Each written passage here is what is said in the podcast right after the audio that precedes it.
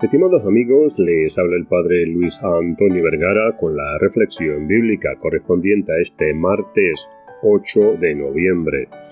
El Evangelio está tomado de San Lucas capítulo 17 del 7 al 10. La palabra nos sigue acompañando, guiando, enseñando.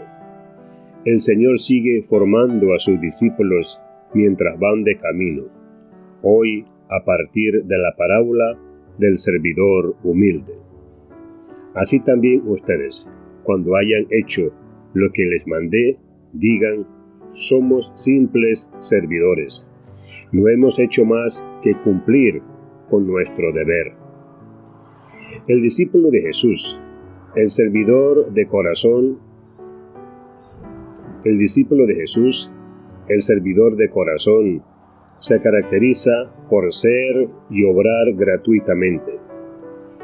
Para mayor gloria de Dios, se distingue por la humildad y el agradecimiento en este Dios de quien recibe la vida, los dones y la posibilidad de poder responder en algo a tanta bondad y misericordia. Tentado muchas veces de ser reconocidos, de que nos agradezcan del éxito y de todas nuestras propuestas y acciones de vivir la vida cristiana, esperando recompensa, que todo nos vaya bien, el Señor nos invita a responder, somos simples servidores.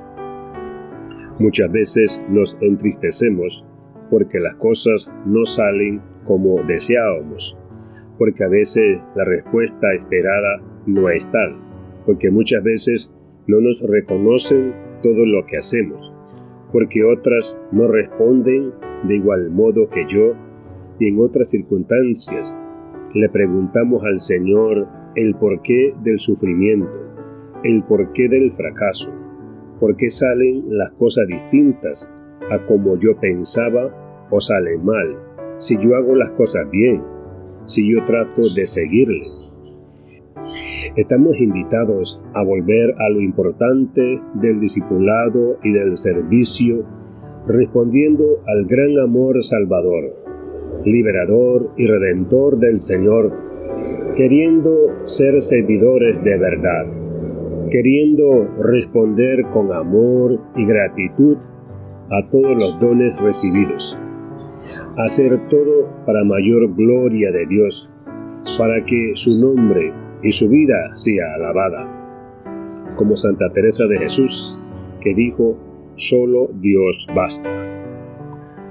Darnos, Señor, un corazón humilde y agradecido, que pueda responder siempre gratuitamente a tanto amor. Darnos un corazón de servidor y discípulo, que siempre busque amarte y servirte, porque en ti está la vida. Que Dios les bendiga a todos.